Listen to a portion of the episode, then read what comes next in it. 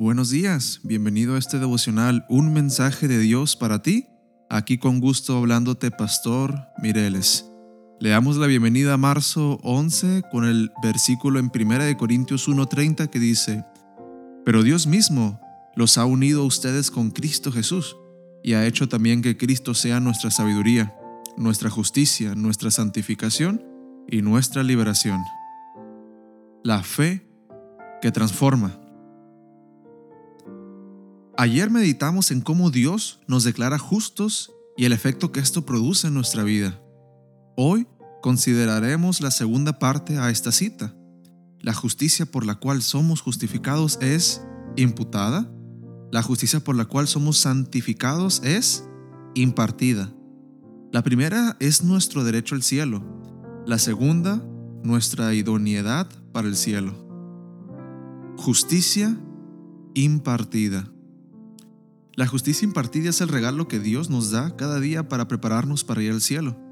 Es la acción diaria y santificadora del Espíritu Santo que procura reproducir en nosotros el carácter de Cristo. Este es un proceso paulativo e interno de crecimiento cristiano. De hecho, toma toda la vida, siempre en constante crecimiento. Esto me recuerda un relato. La familia estaba lista para dormirse, la empleada doméstica fue a asegurar las puertas, abrió para echar un vistazo y repentinamente le colocaron un revólver en la frente. Le ordenaron silencio, la amordazaron y entraron. Comenzaron a llenar varias bolsas con los objetos valiosos de la casa. El jefe subió al segundo piso para buscar dinero, pero le esperaba una sorpresa. Ahí estaba la abuela de la familia arrodillada. Él le colocó el revólver en la cabeza y le hizo ponerse de pie. Es un asalto, señora, ella le dijo que lamentaba su pérdida de tiempo, pero que él no podría continuar con el asalto. Le ordenó que guardara el, arma y que se sentara. Entonces lo tomó de la mano y le hizo ver que estaba muy joven para andar en tan malos pasos. Le preguntó por su familia y él le contó que tenía esposa e hijos. Entonces ella le dijo, Dios te trajo aquí porque te ama y quiere que le conozcas. Quiere salvarte a ti y a tu familia. Te quiere dar la oportunidad que necesitas la señora le regaló un ejemplar de las escrituras y oró por su familia. Él se disculpó, bajó al primer piso y dijo a sus hombres, pongan todo en su lugar, vámonos. En el barrio cuentan que la banda se disolvió porque en un asalto algo extraño le pasó al jefe y ahora es diácono de la iglesia adventista donde asiste la familia que estaba asaltando. Lo más extraño, dicen, es que ahora él trabaja en la empresa de aquella familia. Hoy Dios te dice, si necesitas cambiar, ven a mí.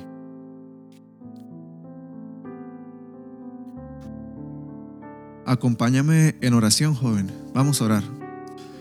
Querido Padre, te doy tantas gracias por esta mañana tan linda, refrescante, una nueva oportunidad que nos das. Gracias porque tenemos a nuestra disposición esa fe que nos puede cambiar desde dentro hacia afuera, que nos puede hacer nuevas criaturas te pedimos que nos des la fuerza y nos quites el yo interior, esta naturaleza pecaminosa que nos hace inclinar al pecado, Dios, a las cosas malas. Por favor, déjanos abandonar eso, Dios. Ah, tú sabes que tenemos una naturaleza carnal, Padre, que está en contra de tu ley, en contra de la obediencia hacia ti. Hoy queremos decir, Padre, que queremos ser libres de esa cosa que nos, que nos deja atrás, que nos da un peso en este recorrido cristiano esos hábitos, esas tendencias, esas cosas malas que nosotros tenemos, Padre. Por favor, toma cargo de ellas. Confiamos en ti y queremos la fuerza que solamente tú puedes dar. Que esta mañana cada persona, cada joven que está escuchando esto pueda ser bendecido en el nombre de Cristo Jesús, pueda tener fuerzas nuevas, renovadas en ti y pueda encontrar refugio en tu presencia, Padre. Te lo pedimos todo esto en el nombre santo de tu Hijo amado Cristo Jesús. Amén.